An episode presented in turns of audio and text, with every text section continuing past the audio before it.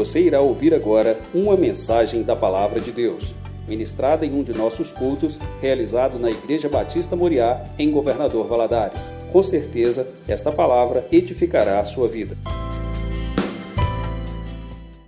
Boa noite, meus irmãos.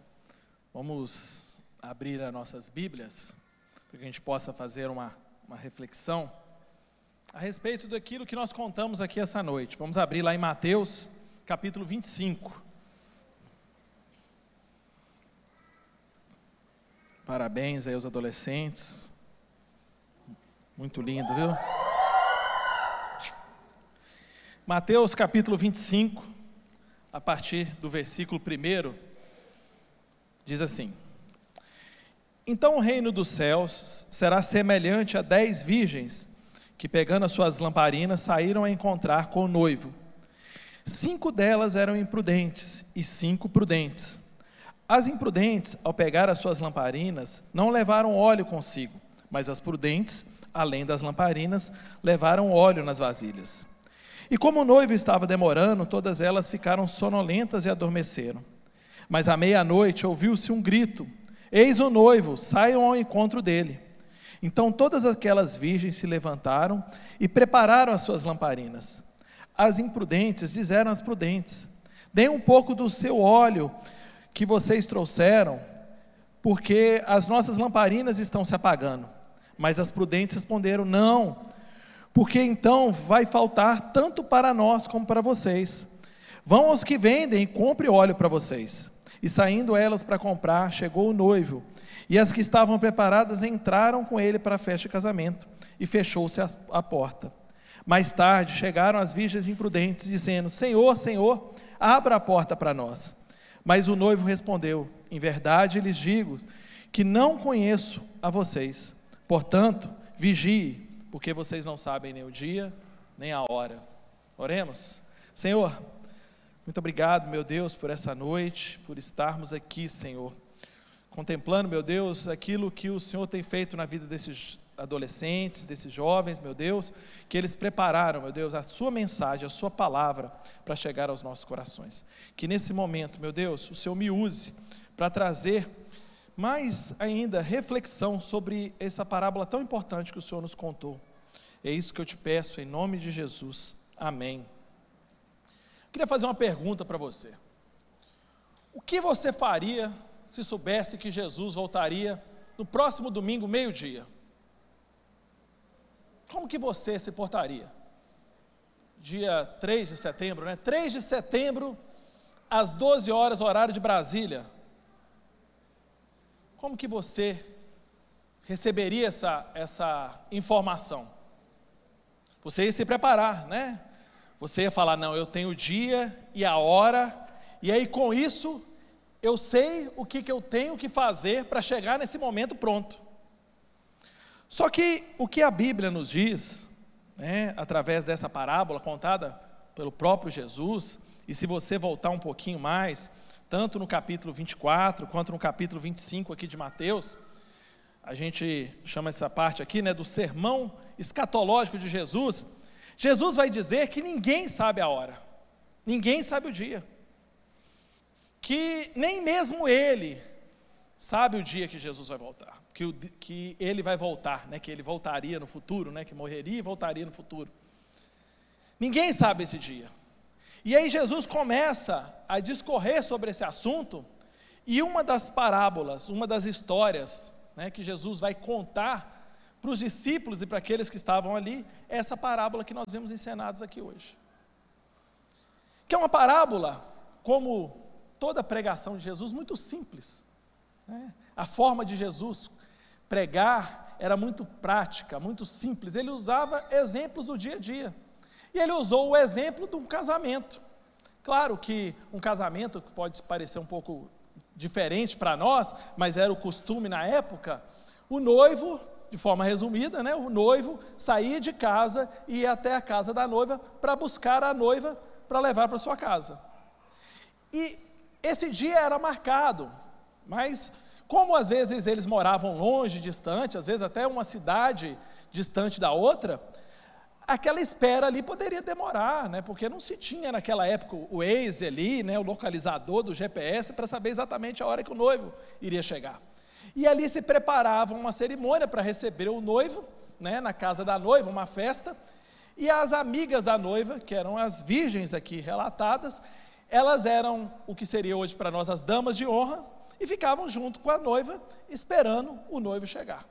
E Jesus vai contar essa história, vai relatar como era, e todo mundo tinha muito costume de saber como funcionava, e ele vai dizer para nós que a volta dele será como um casamento, que não se sabe exatamente a hora que o noivo vai chegar. E ele vai usar uma figura muito importante, que é a figura mais importante dessa história que nós contamos aqui hoje, que são essas dez virgens que estavam ali esperando o noivo chegar. O noivo é a representação de Jesus, que chegaria ali. E quando a gente olha para as noivas, a gente vê que elas são muito parecidas. Na verdade, elas são praticamente idênticas, né? Todas elas foram convidadas para aquela festa, todas elas possuíam lamparinas, todas elas ali estavam, com certeza, prontas para aquele momento, todas elas adormeceram, né? não no sentido ali de, mas de esperar, e a gente vê que aparentemente, visualmente, elas não eram diferentes. As meninas representando aqui as virgens, elas são, eram muito parecidas. A diferença entre elas estava naquilo que a gente não consegue ver, que são a diferença muito importante, que são aquelas que foram prudentes e as imprudentes. E essa representação a gente usa e a gente tem que refletir sobre ela no nosso meio. Porque hoje, no nosso meio, dentro da igreja, tem os prudentes e os imprudentes visualmente, aos, aos nossos olhos, podem se parecer todos iguais. Às vezes estão aqui nos cultos, estão presentes, é, estão, às vezes, no dia a dia ali, buscando Jesus, declaram seu amor por Jesus, falam às vezes de Jesus, mas a, a prudência de manter aceso aquela lamparina, a gente não conhece. Só Jesus sabia observar isso. E eu queria que você olhasse para você e visse qual o grupo você está. Porque Jesus vai nos dizer que existe dois grupos dentro da igreja: os prudentes e os imprudentes. A igreja não está dividida entre ricos e pobres, entre os sábios e os não sábios, entre os de direita e os de esquerda. Ela está dividida entre aqueles que são prudentes e aqueles que são imprudentes. E aí, isso casa muito com aquilo que nós viemos trazer de mensagem nessa semana. O que nós viemos mostrar para vocês através das danças, das peças, das palavras que vão ser faladas aqui, através de tudo que nós vamos desenvolver, que é o que? Como eu sou prudente, como eu vou viver essa jornada que nós chamamos de jornada extreme, que é uma jornada que você tem que ter um trabalho, não é uma jornada simples, né? As noivas prudentes, elas se prepararam para aquilo. Elas foram, é, elas foram elas tiveram um capricho ali de manter o óleo, de comprar o óleo, de ter a reserva, elas se prepararam. Então elas enfrentaram essa jornada extreme, que é a nossa jornada de vida, que é o nosso viver diário, que é a nossa convivência, tanto na igreja, quanto no nosso trabalho, quanto na nossa faculdade, quanto na nossa escola, quanto na nossa casa, aonde nós estivermos, nós estamos passando por uma jornada de vida. E nessa jornada, é como nós vamos viver essa jornada, como nós vamos é, tratar o nosso dia a dia com prudência ou imprudência, é da forma que nós chegaremos naquele dia, quando Jesus voltar. E eu queria, de forma bem rápida, deixar cinco dicas importantes para você de como viver essa vida extreme. A minha palavra hoje é como viver uma vida extreme. Essa é a minha mensagem que eu queria trazer. E eu queria deixar cinco dicas importantes para você. A primeira, essa jornada extreme, ela não é uma jornada rápida, ela é uma corrida de longa distância. Ela é como se fosse uma maratona. Claro, fazendo aqui alusão com a corrida, né, que é a representação dessa nossa semana, mas o que, que eu quero dizer com isso? Mais importante do que a vida com Jesus, você ter uma vida de intensidade, é você ter uma vida de constante, constância. Você manter uma atitude constante, perseverante. A, a, palavra de Deus vai nos falar isso por diversas vezes. Inclusive, Jesus vai falar aqui numa parábola anterior da necessidade de permanecermos firmes. A nossa jornada, ela tem que ser não intensa, isso é importante a gente falar sobre isso, porque às vezes até falando aqui para os adolescentes e para os jovens, nesse momento que nós estamos vivendo a semana, a gente vive uma intensidade frenética, né? A gente sabe como os meninos ensaiaram, como foram duros, foram vários dias de ensaio, às vezes duas, três, quatro vezes por semana, né? Muitos fizeram aqui jogral, peça, dança. Então, foi uma jornada muito intensa. E nesses momentos de muita intensidade, a gente sente uma proximidade de Deus muito grande. Mas a gente precisa aprender que a nossa caminhada cristã, ela é uma jornada não somente de uma intensidade, mas de uma constante intensidade. É importante a gente entender isso. Por isso que eu trouxe alusão à questão da corrida de longa distância. Quem corre longa distância sabe que você não pode sair como um louco, senão você vai cansar. Você tem que estar preparado para aquela corrida, porque a jornada, ela não vai ser imediata, ela vai ser longa. A gente precisa entender que a vida com Jesus é uma vida constante. Você tem que entender que vão ser, às vezes, anos, décadas, né? muito tempo para conviver ali e para manter o que firme. Então, que você, nessa noite, entenda que a jornada extreme não é uma jornada somente de intensidade, mas de uma constante intensidade. Segunda dica que eu quero deixar para você, como viver uma vida extreme, é você sempre pensar que você precisa levar algo extra. Se a gente olhar lá no versículo 4 desse texto que nós lemos, tem uma outra versão que eu gosto mais que vai falar assim: Mas as outras cinco, as prudentes, tiveram o bom senso de levar óleo reserva. Elas tiveram bom senso de levar óleo de reserva. Isso é importante, a gente entender que a vida com Jesus, ela precisa de algo mais. Ela precisa, ela exige da gente uma dedicação extra ela, ela exige da gente um passo a mais. Ela não é uma vida de mormidão, uma vida parada. Você tem que entender que você precisa fazer algo mais. As noivas prudentes, elas pensaram nisso. Eu preciso de algo mais. E para a minha vida, para aquele momento, eu precisava o quê? De um azeite reserva. E você vai precisar de algo mais na sua caminhada. Você vai precisar de buscar mais, de entender mais, de compreender mais a palavra do Senhor, de encher do Espírito Santo, de buscar a presença do Senhor. Se você ficar parado, você vai, vai, vai, como diz o outro, né, vai dar lodo. Você tem que entender que para caminhar com Jesus, a gente sempre tem que pensar em algo mais eu vi uma frase que diz assim: a segurança no futuro depende da diligência do presente. Eu olho para o meu futuro, mas eu olho, faço tudo no meu presente e eu faço sempre algo mais. Jovens, vocês precisam entender que a vida tem que ser feita de algo a mais para Jesus. Somente o trivial, somente a vinda no culto, somente é, assistir um culto, não é suficiente. Você precisa de algo mais, você precisa de relacionamento. Jesus vai nos dizer que o mais importante é o relacionamento que nós mantemos no nosso quarto, porque o nosso quarto, o Senhor em secreto nos vê. O seu relacionamento, buscar a Jesus, é algo mais para a sua vida. E você vai ver que o que você faz hoje vai refletir lá no seu futuro. Pague o preço hoje Pague um preço hoje você vai ver os privilégios no futuro na sua vida. Terceiro,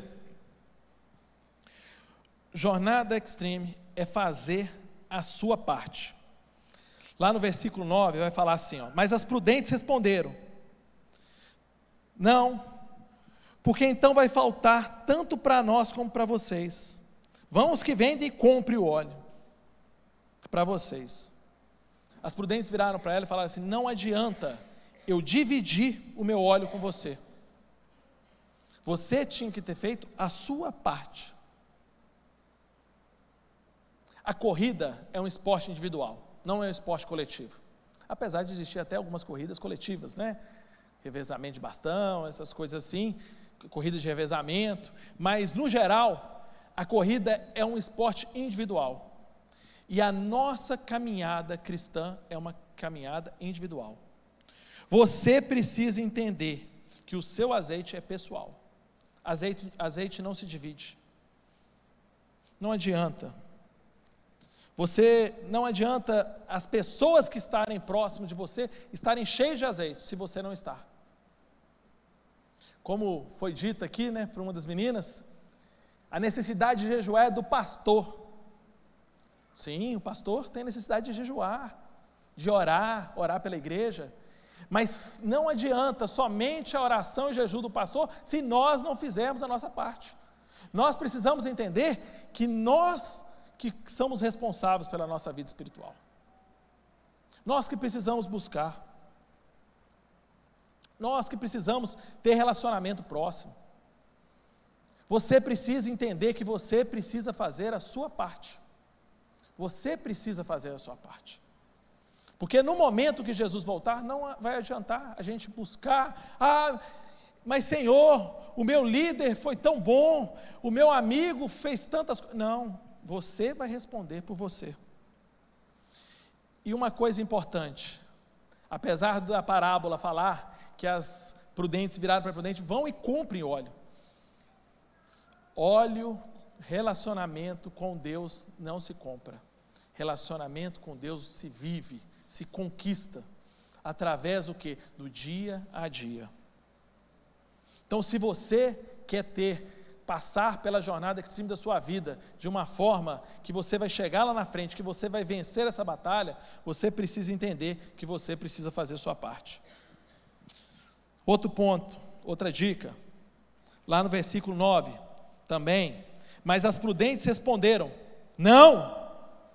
Jornada extreme é dizer não.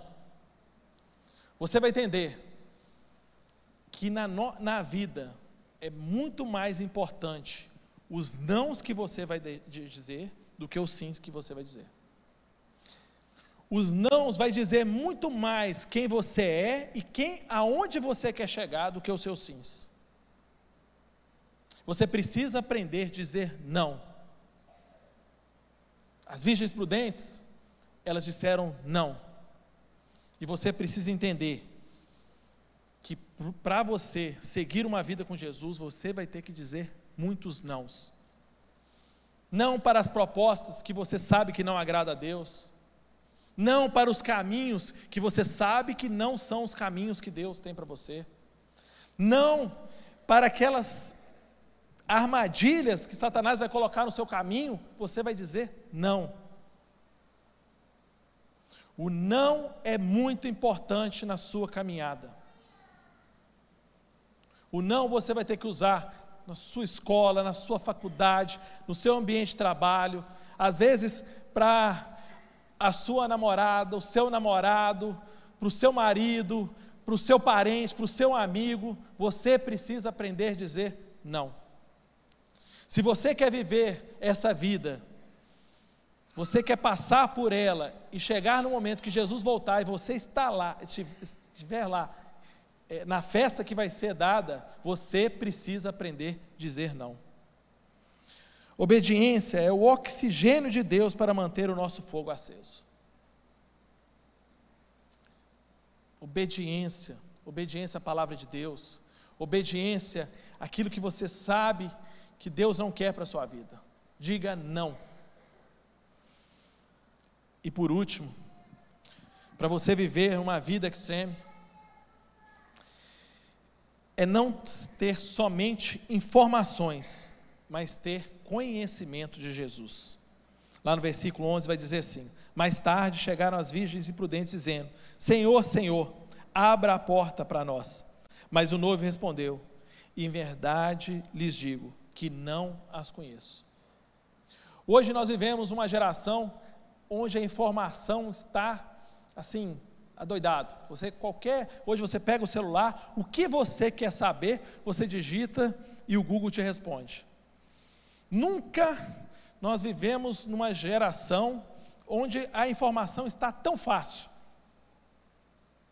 E na igreja também está fácil. Hoje nós temos Bíblia, várias versões de Bíblia, vários é, comentários bíblicos, vários livros falando da Bíblia, vários sites, vários canais no YouTube às vezes fazendo ali é, é, estudos teológicos da Bíblia, isso tudo é bom, é tudo importante, mas não basta ter somente a informação, você precisa conhecer realmente quem Jesus é.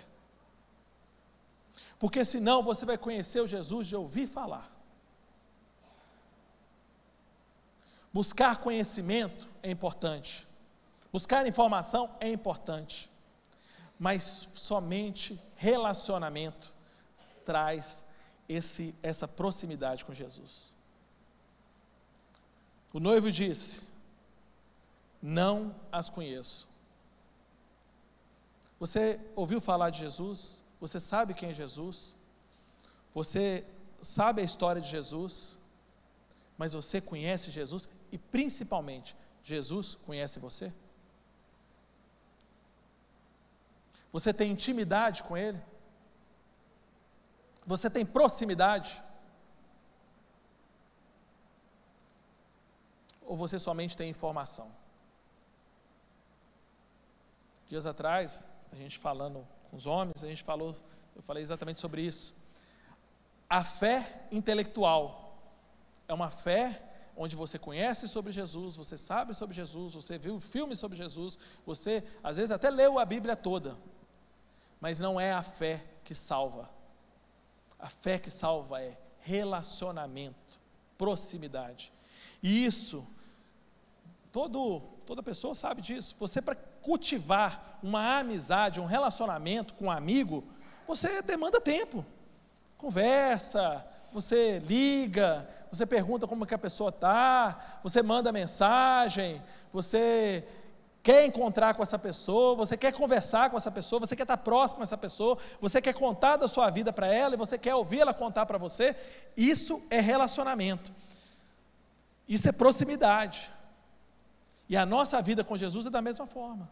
Se nós não dedicarmos tempo em conhecer a Jesus, em estar próximo dele, em buscar em oração, em buscar deixar a gente falar e ouvir ele falar conosco, isso não se cria conhecimento. Você tem informação, mas você não tem relacionamento. Se você quer viver uma vida extreme, busque relacionamento, intimidade com Jesus. Recapitulando, para você viver uma vida extrema, você tem que ter constância. Você sempre tem que fazer algo extra você tem que cuidar da sua parte. Você precisa dizer não. E você precisa ter relacionamento, intimidade com Jesus. Se você seguir essas dicas, você vai viver uma vida extrema na presença do Senhor. E no dia que Ele voltar, você vai estar lá na festa, em nome de Jesus. Vamos orar? Senhor, muito obrigado pela tua palavra. Muito obrigado, Senhor, porque o Senhor deixou essa parábola tão simples, esse ensinamento tão prático para a nossa vida. Muito obrigado, meu Deus, que nós, possamos, nós podemos hoje ler essa história, refletir sobre ela, encenar essa história, para que nós possamos, Senhor, ser prudentes, para que nós possamos, meu Deus, ser dedicados, que nós possamos, Senhor, cuidarmos da nossa vida espiritual, que essa vida seja uma vida constante, que a gente possa fazer muito mais além, que a gente possa cuidar da nossa parte, cuidar do nosso azeite, que a gente possa aprender a dizer não. E principalmente que a gente dedique uma vida de relacionamento com o Senhor. Senhor, cuida do meu coração, cuida da minha vida, porque a jornada é longa. E eu sei que eu preciso da presença do Senhor, eu preciso do óleo do Teu Espírito Santo para poder seguir nessa vida. E ajude cada irmão meu. Especialmente, meu Deus, eu quero orar por esses jovens, meu Deus, cuide do coração, da mente, que essa intensidade, que esse momento que eles têm vivido nessa semana, possa reverberar, meu Deus, pela vida deles e que eles possam nunca esquecer daquilo que o Senhor tem ensinado para eles. Que, os, que eles não possam esquecer, meu Deus, nunca dos caminhos que o Senhor tem colocado na vida deles. Senhor, abençoe a vida de cada um, abençoe cada um que está aqui essa noite. É o que eu te peço em nome de Jesus. Amém.